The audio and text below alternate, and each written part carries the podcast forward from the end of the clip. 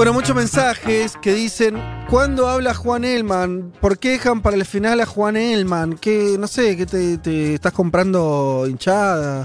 ¿Qué Tiene, tiene un club de fans. Tenés un Son club los de seguidores fans. truchos con los que le ganó Iván Jadrowski. Oh, usted no, usted no Está puede met- decir eso. Te estás metiendo en una pelea, estás recuperando una pelea. Usted, usted se tiene que arrepentir de lo que dijo. Che, eh, bueno, vamos para, para ir cerrando esta, esta emisión. Vamos a meternos en lo que eh, les comentábamos anteriormente, que tiene que ver con Estados Unidos y, y más concretamente en la guerra. Que Mm. yo ya no sé si ahora si firmaron la paz, eh, hay un armisticio eh, o no entre el presidente Donald Trump y la aplicación TikTok. Ahora la guerra son contra las apps. Esto ya es. Sí. Es distópico, contra- ya, ya está. Yo acá quiero decir dos cosas, ¿no? Es una red social que es eh, el boom del año. ¿no? Sí. Digo, La, la aplicación. Dicen la aplicación de los Centennials, ¿no? Y me siento un poco lejos cuando, cuando la digo. Y el segundo dato que me parece que es relevante, que es, es la primera vez que una red social china desborda al resto del mundo. Claro. ¿no? O sea, no solo es la app del mundo, sino que es la primera vez que China logra un producto, una red social exitosa, que es un boom también en Estados Unidos, ¿no? Yo decía, Pero ¿y en China mismo- también está. sí, Ah. tiene otra lógica, Douyin se llama, la- lo pronuncié mal, pero eh, sí, tiene una lógica Claro, leo acá que dice ¿sabes? 800 millones de usuarios. Mamita. Sí, y está en pleno, pleno ascenso. Crecimiento. Bien, hoy podría quedar prohibida la aplicación en Estados Unidos para descargarla. Sea, en este mismo momento se está decidiendo en un Ajá. tribunal si un juez federal decide avanzar con el bloqueo, ¿no? que entraría hoy a la medianoche, o se posterga. ¿no? ¿Y por qué Trump decía que era su decisión, no de un juez? ¿O cómo, cómo es la cosa? ¿Cómo? No, no te escuché. No, perdón. no, pero. No, vos me estás diciendo que la decisión es de un juzgado. O sea que no es de Trump la decisión. Es lo que vamos a contar. Hoy tenemos dos Bien. cosas, eh, por, por dos discusiones por separado. Una es un- una apelación, un recurso que presentó eh, ByteDance, que es la compañía madre de TikTok, para bloquear esta prohibición. El viernes se falló a favor, hoy se eh, discute otra vez. Hoy se va a decidir eh, si se avanza con el bloqueo o no. Esto es por un lado la cuestión judicial. Por otro lado, en paralelo, tenemos el anuncio de un acuerdo para que dos empresas estadounidenses, Oracle y Walmart, se hagan cargo, al menos de una parte, de lo que serían las operaciones de TikTok en Estados Unidos. Y es ahí donde Trump tiene que decidir o no. Vamos por partes, vamos Sí. a ordenar un poco la discusión. Dale. En agosto, Trump decide prohibir TikTok por razones de seguridad nacional. ¿no? El argumento es que como TikTok es parte del grupo empresario ByteDance, que tiene una mayoría de capitales chinos, eso significaría que el Partido Comunista Chino podría acceder a los datos de los estadounidenses que usan TikTok.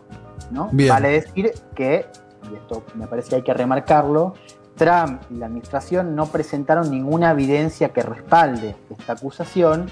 Y tenemos que decir también que TikTok tiene una política de recolección de datos menos agresiva que la que tienen, por ejemplo, Twitter y Facebook. Pero el punto está en ByteDance, es decir, esta empresa madre que tiene capitales de mayoría china y, tiene origen en Pekín. Bueno, Trump anuncia la prohibición y ahí al toque, digamos, pasaban, pasaron unas, unas horas, un par de días, Microsoft, una empresa estadounidense, le dice a la administración Trump que, espere, o sea, que postergue un poco ese bloqueo porque va a negociar lo que sería la compra de las operaciones estadounidenses. ¿no? Le dice, vos bancame, yo voy a negociar con ByteDance para que todas estas demandas que vos eh, tenés respecto a Ciudad Nacional sean eh, cumplidas porque yo me voy a hacer cargo de lo que sería la operación de Estados Unidos. También Sí. sería la operación de Canadá-Australia, pero eso es lo que dice Microsoft. Entonces ahí tenemos la postergación de esta prohibición, de este deadline, ¿no? Y ahí ByteDance empieza a negociar con Microsoft y con otras empresas, ¿no?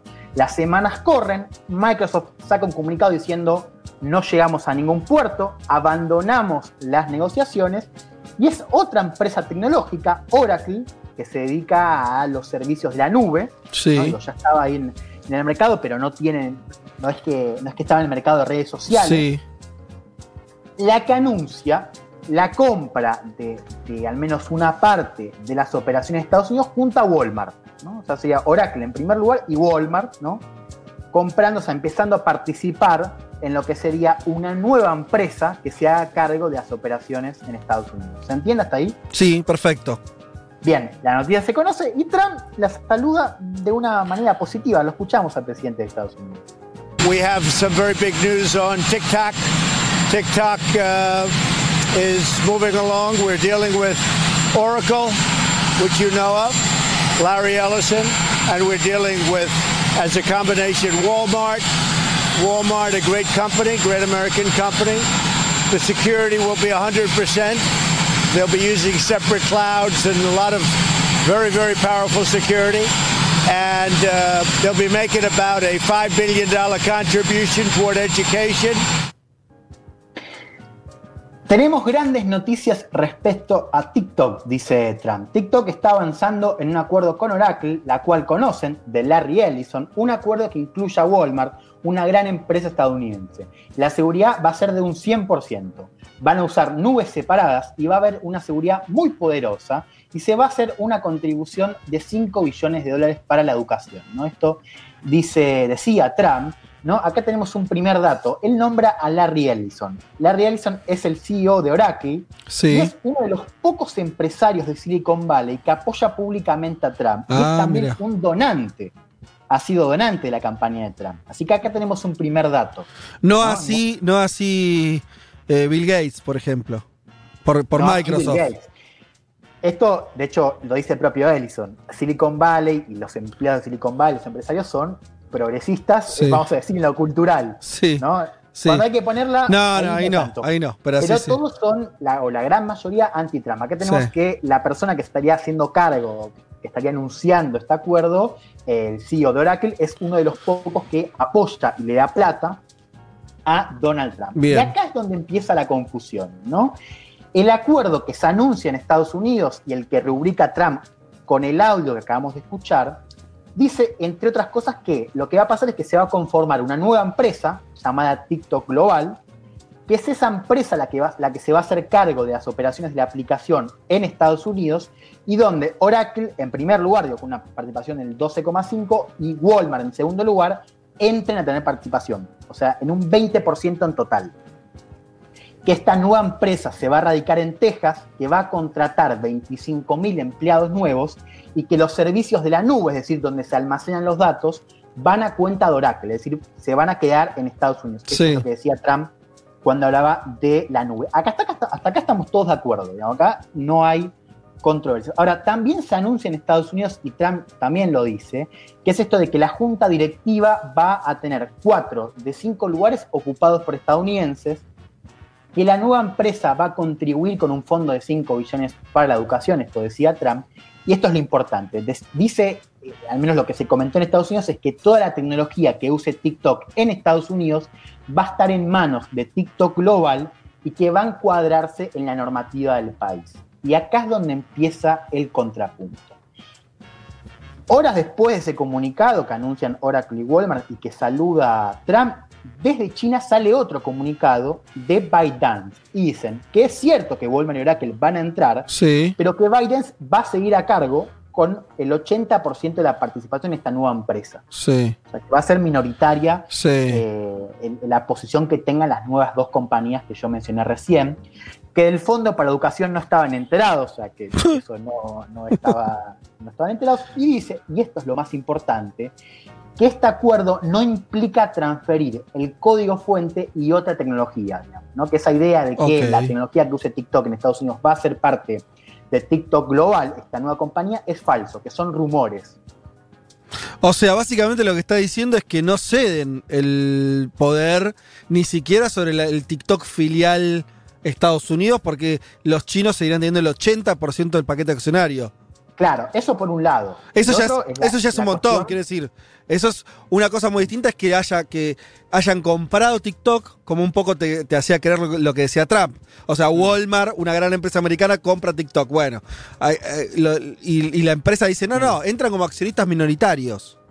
Claro, acá lo que está detrás, yo decía recién código fuente, esto es el algoritmo. Sí. Esta es la base de TikTok. Claro. TikTok funciona, eh, y esto no sé por qué lo leí, no sé, Leti quizás puede aportar algo, Pero lo que tiene TikTok de novedoso es el algoritmo que te va mostrando cosas que, que son diferentes a las que te muestra Twitter y Facebook. Funciona de otra manera. Ajá. Vos en TikTok podés ver a todo el mundo, entonces hay una cosa de la popularidad que es diferente. Decime si me equivoco, Leti, pero es una discusión. Pero Leti donde- tiene TikTok o no, Alfredo, pues yo no sé eso, si es cierto.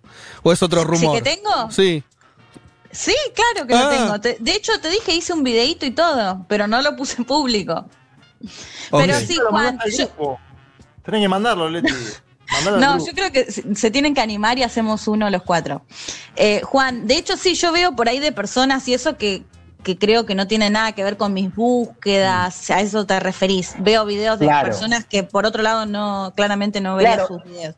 Eso es lo que te muestra la aplicación, ¿no? Que eso está en, en un código que ByteDance dice nosotros no lo vamos a ceder.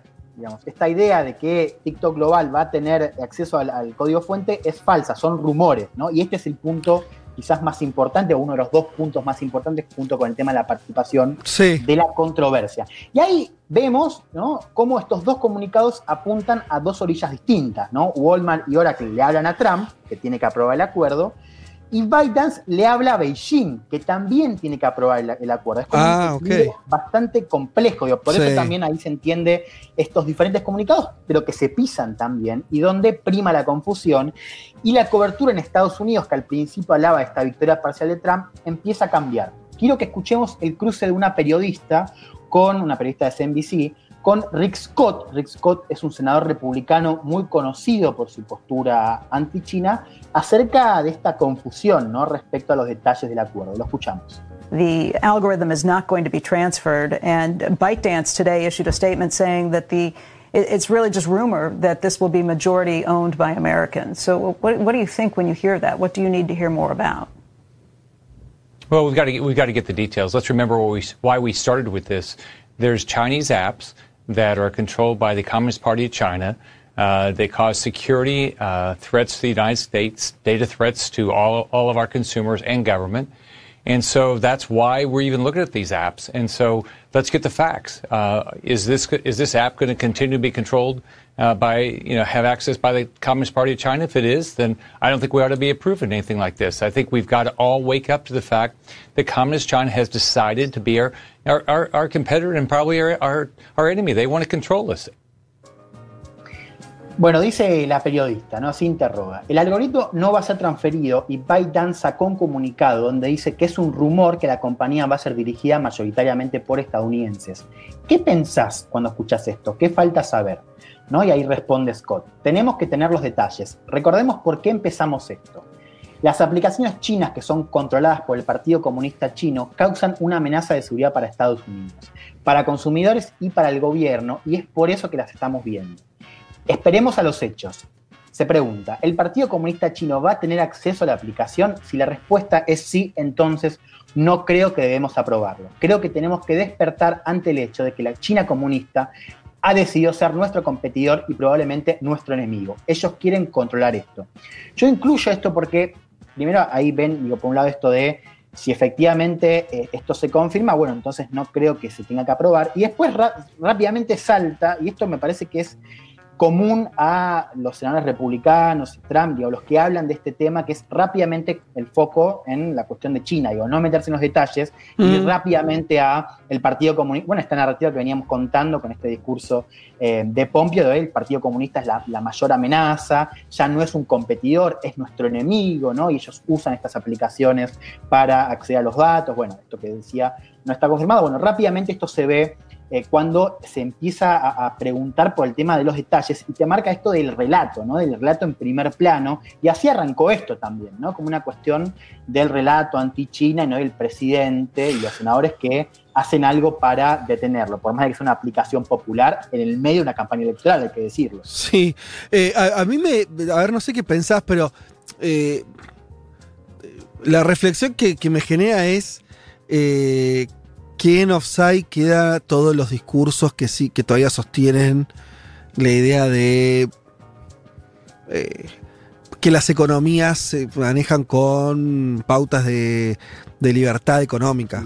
Cuando vos lo que tenés es una recontra hiperregulación incluso de una aplicación, ¿no? Y cómo eso se cruza con eh, lógicas geopolíticas, pero también comerciales, eh, donde los estados regulan de manera, digo, descarada. Quiero decir, eh, porque al mismo tiempo que pasa esto, tenemos un auge de esto que acá en este programa no lo hablamos mucho, pero bueno, es un tema que nos atraviesa, que esta cosa de los libertarios, de esta vuelta a, a la defensa del libre mercado. El mundo no funciona así, ¿no? Digo, pero cuando digo el mundo me refiero el lugar donde se supone que eso más o menos funcionaría, que sería Estados Unidos. Está en las antípodas de eso, pero a un nivel exagerado, ¿no? Evidente, transparente, no sé cómo decirlo. Vos sabés, Fede, que una de las cosas que Me causa gracia, súper interesante Sí. cuando se empieza a discutir esto, porque cuando es Microsoft el que arranca a discutir, Sí. se filtra una discusión que tienen, digamos, con la administración, que es si efectivamente Microsoft compra la operación, dice, hay que poner a gente de ByteDance y gente que venía de la empresa anterior, de la configuración anterior, en puestos de poder Sí. para que no se hable de expropiación. Claro. Al fin y al Mirá, cabo, claro. es un poco, digo, y sí, pensemos, ¿no? Yo lo decía hace un tiempo, digo, hoy es la única manera que tiene la aplicación del momento de persistir en Estados Unidos es eh, vendiendo la capital de Estados Unidos y, y no cualquier capital, digo, capitales digo, que juegan en el mercado de tecnología, capitales digo, de punta. ¿Te imaginas Eh, cómo además debe ser la negociación por el precio cuando vos sos eh, la empresa china? Tenés al presidente que de ese país dice, mirá que te cierro, y vos y te aparece un comprador que no es un, un bebé de pecho, ¿no? o sea, Bill Gates, Mm. eh, eh, Walmart, digo, esas, Oracle, y, y te dicen, che, te la compro. Bueno, ¿cuánto vale? Y no sé, porque vos acá es, o me la vendés Claro. o no estás. Entonces, digo, cual- claro, al- cualquier cosa menos libertad de comercio, eso. Sí, sí, sí, tenés al presidente jugando con el deadline ahí que te baja el precio, pues Sí. si no la vendés no sigue, porque el que tiene que decidir es él, ¿no? Y acá te Claro. agrego esto de ahora que ya se confirmó que Microsoft no, no, no, no la iba a comprar y que, que es Oracle. Y ahí también tenemos el dato de que Ellison es uno de los pocos empresarios de Silicon Valley que eh, cercano a Trump. Ahí Claro. tenemos, si uno quiere tirar de la cuerda, creo Sí. que hay material para hacerlo, pero coincido con eso, digo, es, es un poco esto que venimos viendo y que también tiene que ver cómo la lógica comercial está cada vez más subsumida a la lógica de geopolítica y seguridad. Ujú. Acá también, digo, yo no estoy diciendo que acá, que acá no haya temas de negocio, ¿eh? los hay y vos lo, lo- lo mencionaste bien recién, Sí, pero obvio. también de cómo las cuestiones de geopolítica, cómo el, el tema del origen de los capitales importa cada vez más. ¿No? Te voy cerrando con algo que me parece que es Sí, importante entender. Sí, Cuando yo te decía, cambia la, la- la narrativa, cambia el tema de la cobertura, Trump, que saluda el acuerdo que escuchamos en el audio, a los dos días dice que hay que esperar para bendecir el acuerdo, ¿no? Y que esta idea de que la nueva compañía siga estando en un 80% en control de ByteDance era inaceptable y que si eso no cambiaba, entonces el acuerdo no iba, no, iba a ser aprobado. Así que ahí tenemos un- una señal de que Trump, digo, de que si esto efectivamente es así, es decir, si el comunicado de ByteDance es cierto, entonces Trump no va a aprobar el acuerdo. Así que todavía tenemos que, eh, el acuerdo digo, está cerrado, si querés, entre ByteDance, Oracle y Walmart, pero todavía tiene que ser aprobado por Trump Mm. y por Beijing, lo que quiere decir que uno puede pensar en que va a haber concesiones, pero no sé si tantas, porque hay que ver también, digo, si de repente ByteDance hace muchas concesiones, ¿no? lo cual yo veo improbable, es muy difícil que ese, ese acuerdo se apruebe en Beijing, ¿no? Por eso decía el tema sí, sí. del equilibrio complejo. Y yo les decía ya para ir cerrando, ¿no? Hoy se está discutiendo esta audiencia, hoy se va a decidir, este juez federal va a decidir si la prohibición entra hoy, ¿no? O se posterga, digo, esto al margen de cómo siga el acuerdo, que por supuesto es lo que tenemos que seguir, porque es lo que podría evitar esta prohibición, ¿no? además de- de- del- aire que podría eh, aplicar este juez federal. El tema de la prohibición va a seguir estando y va a ser una batalla judicial, eh, por eso es importante seguir el tema del acuerdo, que es lo que podría desbloquear ¿no? esta batalla eh, judicial. ¿No? Y solamente para aclarar, el bloqueo no sería para el funcionamiento de la aplicación, sino para nuevas descargas. O sea, los que tengan, eh, poner que hoy eh, se, se aprueba esta prohibición que entra en medianoche, sería para nuevas descargas, no para los estadounidenses que ya usan TikTok. ¿no? Lo que pasa con eso es que te prohíbe descargas y actualizaciones, con lo cual eventualmente la aplicación para noviembre va a, dejar, va a dejar de funcionar. O sea, si vos no puedes actualizarla, la aplicación deja de Claro, funcionar claro, y sí, sí, eventualmente eh, de- desaparece, ¿no? Eh, dos conclusiones y ya con esto cierro, ¿no? Si el acuerdo efectivamente es aprobado, ¿no? Y, y- y con esta, y sin estas demandas de fondo atendidas, muestra cómo para Trump por ahora es más importante la retórica que la discusión de fondo. Mm. ¿no? Digo, claramente, eh, digo, si las garantías no se cumplen, las, las demandas de, sea, el acuerdo como está hoy, y esto es importante, no satisface las demandas de seguridad que quería Trump, ¿no? Que es este acceso al algoritmo, Sí. lo que decía la comunidad de seguridad, de seguridad nacional. Pero, digo, Trump podría vender el acuerdo como una victoria, decir que consiguió que las empresas de Estados Unidos se metan ahí Mm. en el Board, que doblegó a China y que consiguió, de cara a las elecciones, que se ponga una nueva empresa en Texas con 25.000 empleados. ¿no? Claro. Esto podría pasar. Yo digo, miremos esto, porque si pasa, ahí te demuestra lo importante del relato, ¿no? Lo importante de vender esto Sí, como, sí, sí. como una avanzada contra China, pero que en los hechos no cambia. No- o está- no cambia mucho. Estamos pasados.